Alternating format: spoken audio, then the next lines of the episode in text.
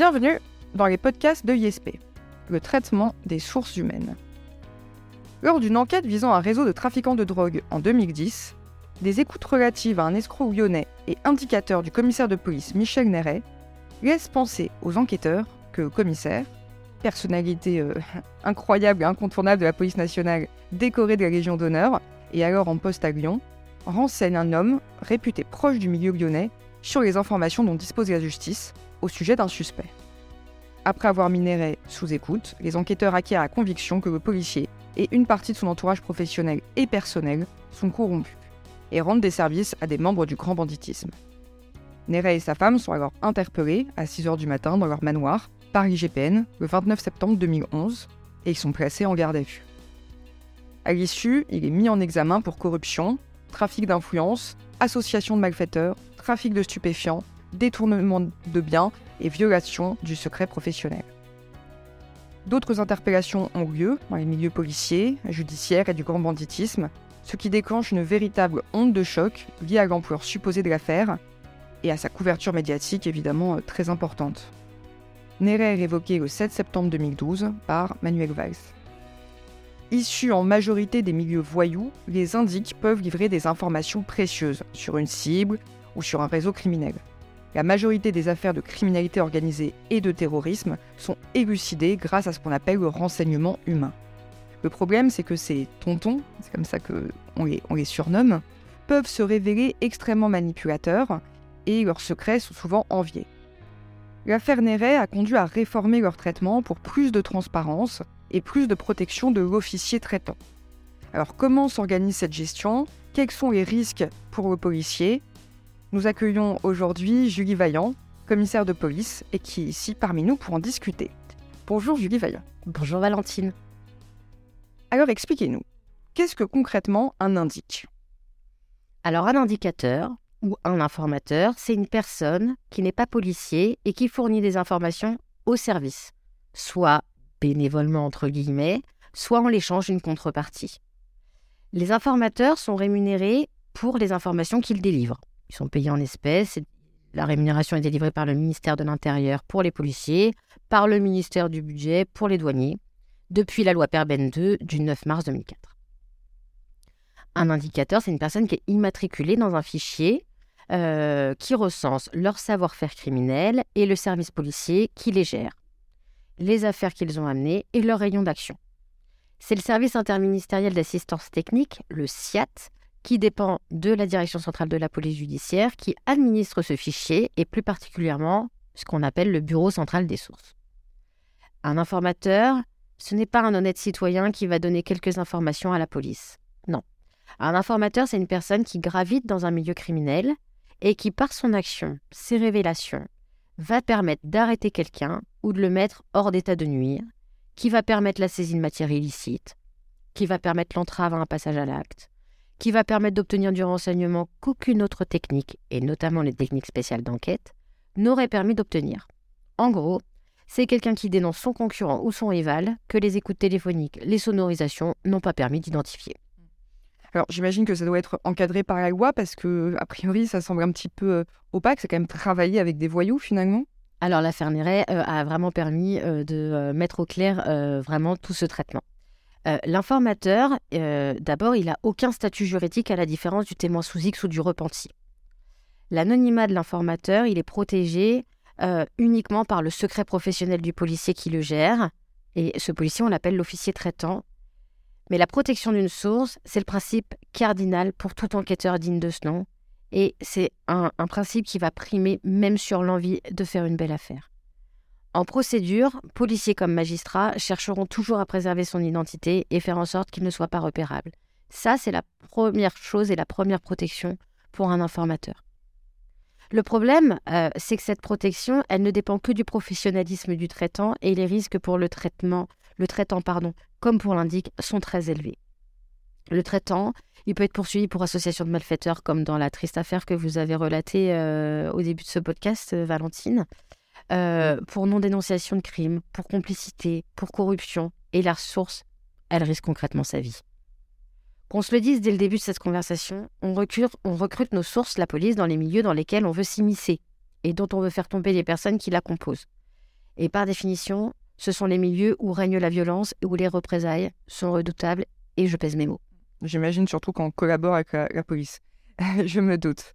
Euh, et vous, vous informez le magistrat quand vous avez un informateur dans une, dans une procédure?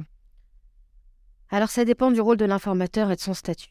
Euh, s'il est mis en examen et qu'il risque de s'épancher sur sa proximité avec les services de police euh, bah, pour obtenir une moindre peine ou clémence du magistrat, s'il risque de lui dire qu'il est une source en espérant ne pas être placé en détention provisoire, j'ai envie de vous dire, Valentine, qu'il vaut mieux que le magistrat l'apprenne de notre bouche, nous, police, que de la part euh, d'un mise en examen. S'il apparaît en revanche en périphérie des objectifs euh, qu'on cherche à arrêter et qu'il est possible de ne pas le faire apparaître en procédure du tout, eh bien non, on n'est pas obligé de dire au magistrat euh, que on n'est pas, pas obligé de livrer l'identité de nos sources au magistrat. D'accord. En revanche, il y a une très étroite collaboration entre les magistrats et les policiers en criminalité organisée euh, et en matière financière comme en matière antiterrorisme. Euh, et un principe de loyauté sur l'origine des informations et le positionnement de la source dans le dossier quand, euh, quand c'est nécessaire. Oui, bien sûr. Et alors, je suis curieuse, concrètement, comment on recrute une source? Alors vous imaginez bien que je ne peux pas vous dévoiler toutes les techniques qu'on utilise, Valentine, mais ni nos méthodes de travail mais on recrute principalement les courses quand on a un accès privilégié à elles. Euh, à la fin d'une garde à vue, par exemple, quand on va transférer un gardé à vue au tribunal, eh bien, euh, c'est vrai que euh, ce, petit laps de temps où il n'y a pas d'avocat, il n'y a, pas, a plus le PV, il n'y a plus le matériel audiovisuel, c'est évident que c'est un moment privilégié où on a un tête-à-tête -tête qui est possible et c'est un moyen, un moment qui est assez facile à organiser. Euh, un contrôle de la BAC, de la brigade anti-criminalité, avec ses entrevues régulières, un peu informelles sur la voie publique, ça, ça aussi, c'est un bon moyen de recruter euh, une source, parce que les BACeux, comme on dit, bénéficient d'une grande liberté d'action. Quand on songe au recrutement d'une personne, il faut que la hiérarchie policière, elle s'implique dans le choix et dans le traitement. Et ça, c'est vraiment essentiel. Il faut valider le choix et désigner ce qu'on appelle aujourd'hui un superviseur. Donc le superviseur, il va superviser euh, l'officier traitant et le traitement de la source.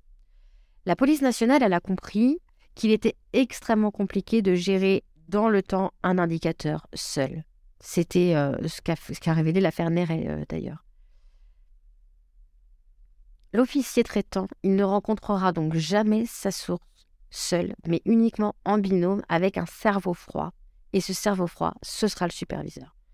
Alors on inscrit la source dans un fichier dans lequel on inscrit son identité et on l'immatricule. Son identité ne sortira plus de ce fichier et l'immatriculation est hautement sécurisée. D'ailleurs, l'immatriculation, elle est délocalisée du service. Par exemple, à l'échelle d'un département, c'est pas au commissariat qui a l'immatriculation, mais c'est le chef de la sûreté départementale. On essaie de mettre de plus en plus de distance avec l'identité de la source pour sans cesse la protéger. Ce qu'il faut surtout retenir, c'est que la meilleure des protections d'une source, c'est la bonne évaluation de cette source. C'est pour ça que votre question sur le recrutement, elle est très pertinente, Valentine.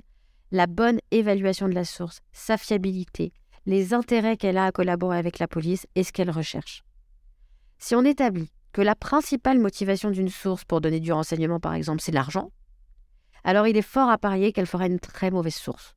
Pourquoi? Parce qu'elle sera jamais satisfaite des sommes allouées et elle en demandera toujours plus ce sera compliqué pour l'officier traitant de garder le lead, comme j'aime bien dire, parce que rivaliser avec les revenus des réseaux criminels, c'est impossible dans une institution comme la police. Oui, j'imagine bien. et qui dans la police traite ces sources? Ils sont spécialement formés? Alors, tous les policiers actifs, sauf les commissaires de police, parce que ça, c'est euh, une, instruction euh, récente du, du, DGPN, peuvent être officiers traitants. Alors, évidemment, il faut un profil particulier, et tout le monde n'est pas du tout fait pour gérer un tonton. Un indicateur, c'est un voyou d'abord. Il faut savoir parler à un voyou. Par exemple, sans, aucun cliché évidemment, vous, imaginez dans ma, dans ma bouche, mais les enquêteurs des brigades de protection de la famille qui sont extrêmement forts pour faire pleurer et admettre euh, l'inceste ou des crimes sexuels odieux euh, à un prédateur, eh ben, ils n'auront pas forcément les prédispositions nécessaires pour parler à un chef de point de deal dans une cité. Un enquêteur des stupes ne saura pas forcément gérer un criminel en col blanc qui a intérêt à dénoncer le blanchiment opéré par la société concurrente. Donc on recherche vraiment des profils particuliers pour gérer, euh, pour gérer les informateurs. Ensuite, c'est ce que je vous ai dit précédemment, un voyou, c'est une personne qui cherche une contrepartie. Un voyou, il a des besoins. Et la première contrepartie qu'il cherche, c'est la protection. Alors quelque part, choisir de devenir indique, c'est comme prendre une assurance quand on achète un véhicule. On s'assure d'un traitement favorable en cas d'accident. Et l'indique, alors comment vous dire Valentine, va avoir beaucoup d'accidents. Euh, des plans galères, si je peux m'exprimer ainsi. Il va se faire contrôler en excès de vitesse à 2 heures du matin. Il aura besoin de papier pour sa famille pour partir en vacances, bien évidemment au dernier moment. Ça commence, ça, demande pardon, beaucoup de disponibilité, la gestion d'un informateur. Alors le policier qui veut faire des horaires de police et mener une vie de famille tranquille à domicile, et ça c'est parfaitement louable, c'est pas forcément le meilleur des officiers traitants qu'on choisira. Et euh, quels sont euh, les, grands principes du, traitement d'une source, source? Alors le traitement des sources, il a été professionnalisé. Euh, on a professionnalisé le recueil de renseignements dans la police pour limiter les risques pour le policier comme pour la source humaine. Il y a une charte de traitement des sources qui existe dans la police nationale et vous pouvez la trouver en libre accès sur Internet dans le code de déontologie à l'article L434-22. Alors, ce qu'elle impose, cette charte, c'est euh, le respect des règles suivantes. Il faut un enregistrement anonymisé de la source, comme je viens de vous l'expliquer, un compte-rendu systématique de l'officier traitant et sa hiérarchie, après toute entrevue avec la source. Moi, j'aime beaucoup dire que plus il y a de l'autonomie, plus il faut du contrôle. Ça peut, euh, on ne peut absolument pas fonctionner euh, l'un sans l'autre et tout doit toujours être contrebalancé. Euh, donc l'enregistrement anonymisé, le compte-rendu systématique, ça s'est imposé par la, charte. Il y a aussi la gestion obligatoire en binôme que je viens de vous expliquer. Et le traitement de la source exclusivement au niveau policier. On ne sous-traite pas cette mission. Ensuite, il faut bien comprendre qu'une source, elle peut être radiée. C'est-à-dire qu'elle est désinscrite du fichier et elle ne pourra plus être source pendant un laps de temps donné. Et elle peut aussi être blacklistée, et ça, ça veut dire qu'elle ne pourra plus jamais être recrutée. Par exemple, euh, elle a fait quelque chose de trop grave, entre le temps où elle a été... Eh bien, j'y viens, Valentine, c'est pas uniquement, vous allez voir, la, seule raison. La radiation ou le blacklisting, il arrivera après une tentative de manipulation. Par exemple, un manque de fiabilité dans la relation, des demandes disproportionnées de la source, un comportement complètement inapproprié. Et par exemple, un braqueur qui serait accusé de viol, bah ça ce serait un motif parfaitement légitime pour ne plus travailler avec lui et ne plus lui accorder notre confiance. Donc on peut le blacklister euh, pour une raison, euh, voilà, toute simple. Même chose pour une source qui jouerait double jeu avec la police et son milieu. Euh, par exemple, si on découvrait sur une écoute de la source euh, qu'il a affranchi son réseau, qu'il était sourd de notre service et qu'il ne ferait qu'induire la police en erreur. Bon, bah ça, ce serait évidemment une raison de le blacklister. La charte, elle préconise la loyauté dans le recueil de l'information avec les autorités judiciaires et le respect du secret de l'identité de l'informateur. Et quand euh, un, renseignement crucial émane d'une de, vos sources, euh, et que ce renseignement est primordial pour résoudre une affaire, euh, comment fait-on pour protéger la source? Euh, Par exemple, pour un passage à l'acte violent, s'il n'y a que la source qui est au courant et qui va vous faire remonter, donc on va assez vite remonter à la source finalement, pouvez-vous renoncer à l'interpellation pour protéger la source? Alors ce serait, ce serait parfaitement envisageable en fonction des infractions, je vais y venir, et on va opérer toujours bah, toute cette cette balance euh, colonne des plus, colonne des moins. La règle d'or, c'est qu'il vaut mieux renoncer à une affaire que de sacrifier une source. Ça, c'est évident. C'est plus compliqué, euh, évidemment, s'il s'agit d'empêcher une atteinte à la vie. C'est différent en droit commun et en terrorisme. En droit commun, on peut se permettre de garder le renseignement pour nous et d'attendre le flagrant délit pour interpeller tout le monde. Par exemple, lors d'un go-face, lors d'un braquage, on peut laisser euh, la livraison de drogue avoir lieu on peut laisser le braquage se faire, euh, se, faire et interpeller plus tard les malfaiteurs. Euh, et on remontera l'enquête différemment euh, avec toutes les techniques qu'on avait mises en place à part la source. Ça, ça s'appelle la, technique de la procédure inversée et la source, elle n'apparaîtra jamais.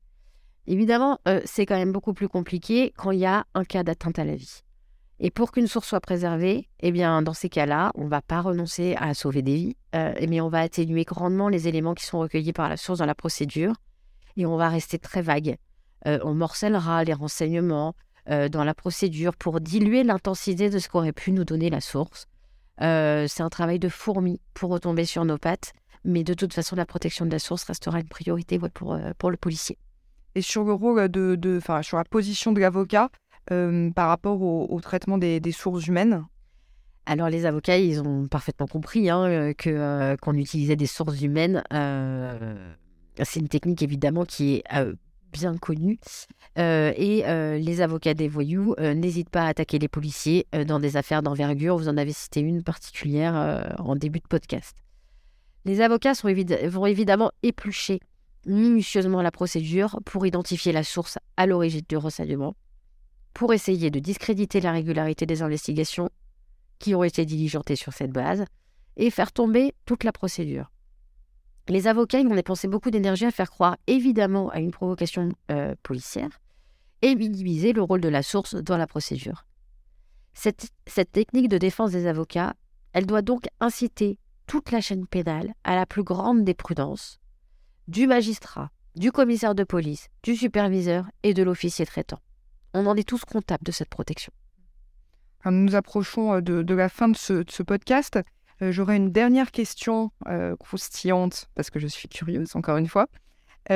combien sont rémunérées les sources dans la police? J'en étais sûre que vous alliez me poser la question, Valentine. Est-ce que ça vaut le coup? Alors, on lit beaucoup de fantasmes, hein, croyez-moi, sur Internet euh, ou dans les journaux. Et euh, j'ai déjà entendu que des tontons touchent un pourcentage sur les saisies de stupes, par exemple. Alors, c'est totalement faux. La rémunération, elle est très encadrée, bien évidemment, euh, dans la police par le DGPN. Et il y a énormément de filtres hiérarchiques. D'abord, l'officier traitant, il va proposer une rémunération qui sera accordée ou réévaluée, et bien souvent à la baisse par la hiérarchie. En gros, la, rémunération d'un informateur, elle sera calculée à partir du succès de l'opération de police ou de l'entrave. Donc, si on a évité une atteinte à la vie, si on a euh, mis au jour un immense trafic de stupéfiants, euh, s'il y a eu beaucoup d'interpellés, s'il y a eu beaucoup de saisies de produits, s'il y a un impact très important en termes d'ordre public, si on a permis de rétablir par exemple la vie entière d'un quartier. La rémunération, elle sera calculée par rapport également au rôle de la source et au risque qu'elle a pris. Est-ce qu'elle est restée tout au long de la procédure au contact des objectifs euh, d'un trafic? Euh, Est-ce que les informations qu'elle a fournies, elles auraient pu être trouvées autrement? Euh, Tout autant de critères qui permettent d'évaluer une juste rémunération. Et je ne peux évidemment pas m'épancher sur les sommes versées, mais il faut raison garder et vous dire que l'argent ne peut absolument pas être le moteur d'un indique. Merci beaucoup, Julie. Merci Valentine.